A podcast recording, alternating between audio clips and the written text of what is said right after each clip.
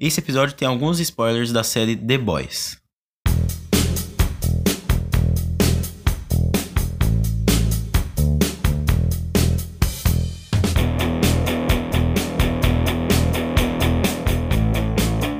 Ok, ok, eu vou ser clichê aqui e falar uma coisa mais básica do mundo da ficção, né? É incrível como a ficção, além de entreter, pode servir como uma espécie de filtro para a nossa sociedade e o nosso mundo, né?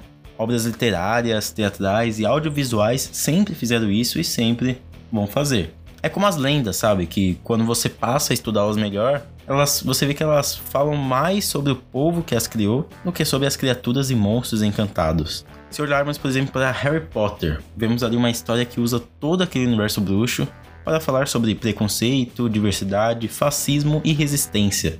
Inclusive, para você que já leu a saga, eu recomendo reler A Ordem da Fênix. Dá pra fazer muitos paralelos com o que está acontecendo hoje no mundo, desde o negacionismo e revisionismo histórico até comensais da morte surgindo do nada.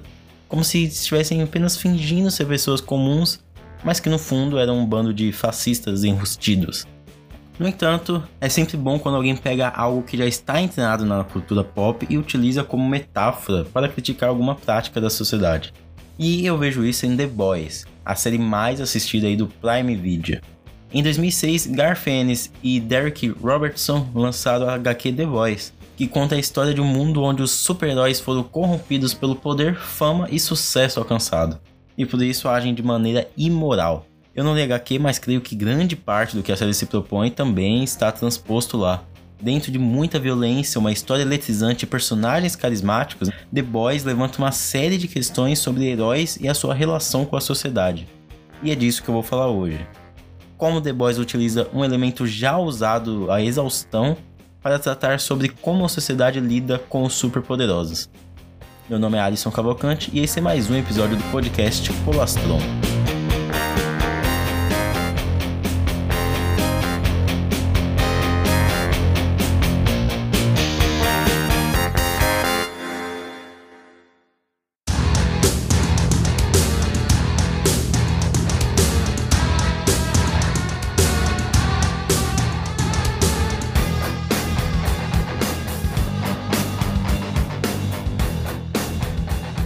É, agora há pouco, um pouco antes de gravar, eu recebi a notícia de que Roman Polanski ganhou o César de melhor diretor. O César é a maior premiação do cinema francês.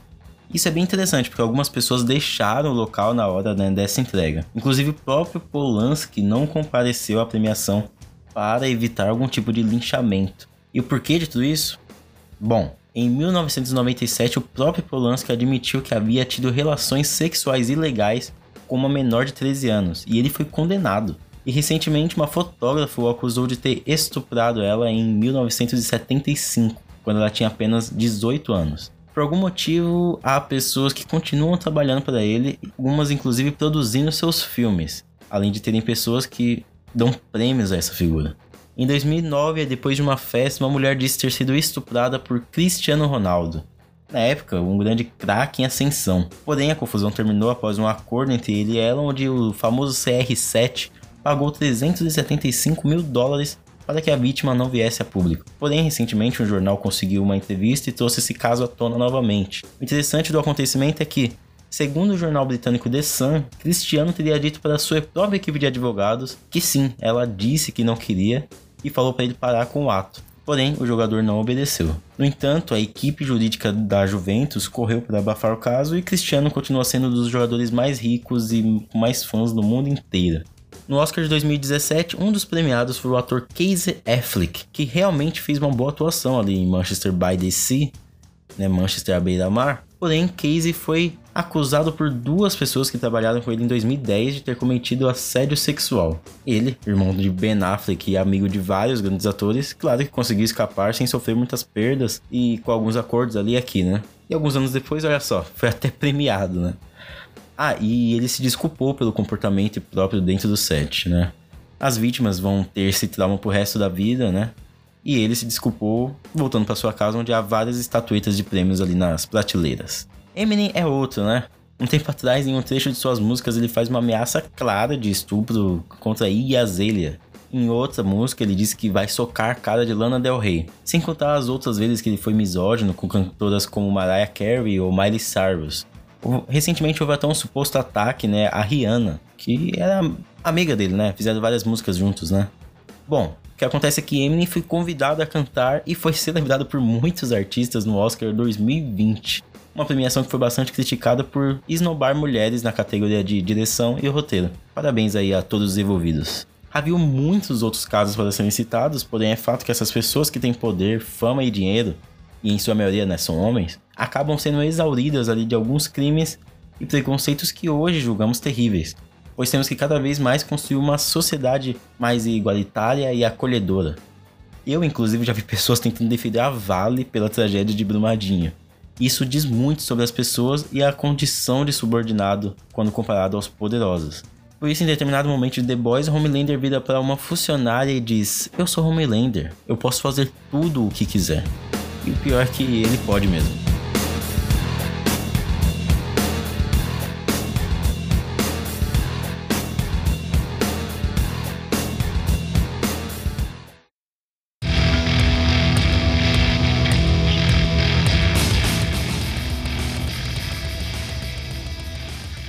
The Boys começa quando Hugh perde sua namorada de maneira inesperada numa ação sem responsabilidade nenhuma de um super, que é como são chamados os super-heróis da série. Após isso, ele conhece Billy Butcher, um cara que tem uma equipe que eles se auto se chamam, né, de The Boys, né, os garotos.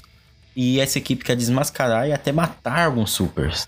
Afinal, centenas de pessoas como a namorada de Hugh morrem por ano por causa de atitudes sem pensar dos próprios supers. Essa é a premissa básica, porém é muito interessante ver como é a situação dos heróis.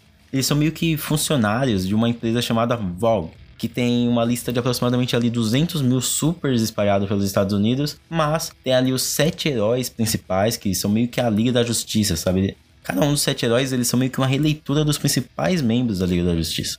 Com algumas mudanças, é claro. O primeiro paralelo ali com as super celebridades é justamente esse lance de haver uma empresa que lucra com os heróis que escreve um roteiro de como eles devem ser, se comportar, né? Inclusive até o passado deles é, é escrito, além de lucrarem com produtos licenciados e trabalharem com o engajamento do público em cima do super. Quando acontecem essas mortes, né, acidentais, eles simplesmente chegam na TV e pedem desculpas, pagam uma indenização e acabam até colocando a culpa na vítima. Sei lá, tipo, sabe, por exemplo, falar que a vítima estava com uma arma quando na verdade era um guarda-chuva. Melhor quando vemos a relação do público com isso. Eles aceitam e concordam que os heróis realmente devem fazer seu trabalho e que cometem ali alguns erros. Então, se algo der errado, acontece que a maior parte da culpa é da vítima. Em determinado episódio, inclusive, somos expostos né, a um grupo de apoio de pessoas que sofreram alguma perda por causa do, de algum super. A sensação é justamente a de adoração. Tipo quando alguém quer justificar, sabe, algum corte importante do governo ou algum patrão né, que faz alguma coisa errada para a empresa. Afinal, né, os donos de empresas sofrem muito aqui no Brasil. É como se os heróis fossem tão superiores e tão inalcançáveis que tudo que eles fizessem deveria ser aceito, pois é por um bem maior, né? Como, sei lá, tentar salvar a economia do país. O problema é que, como na vida real, aquilo é só fachada. Vemos constantemente atores super carismáticos sendo uns lixos com os fãs, não sendo atenciosos em entrevistas e mostrando ser completos babacas. Claro que muitas vezes é só um dia ruim daquela pessoa, né? Porque eles também são humanos, mas outras vezes é porque realmente a pessoa é babaca mesmo.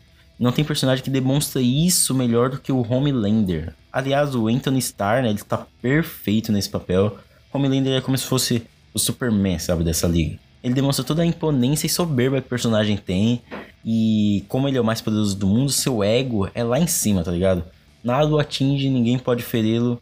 E por isso ele se acha no direito de fazer o que quiser. Inclusive teve uma cena cortada é que ele se masturba em cima da cidade de Nova York. A Amazon, né, cortou essa cena justamente porque seria demais pra série. É interessante ver como eles também vendem a imagem de que são escolhidos por Deus e de que chegaram ali por exercitarem muito ali as suas habilidades, mas na verdade tudo fica provado que eles realmente nasceram e tiveram um sangue azul implantado.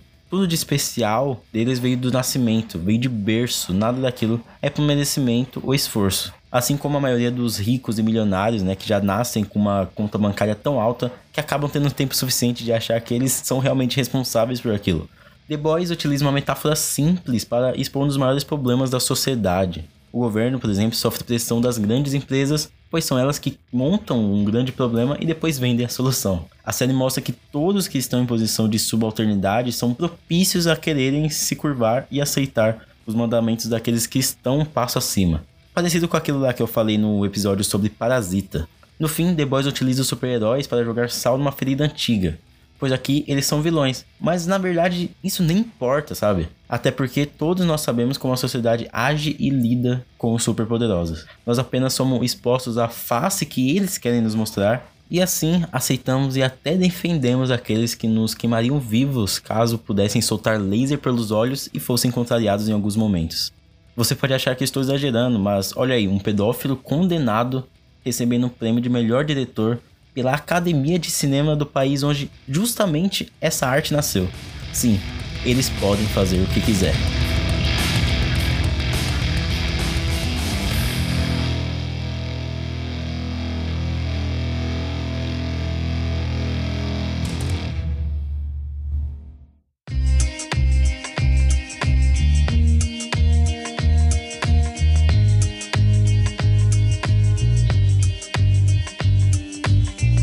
Mas e aí, você curtiu o episódio?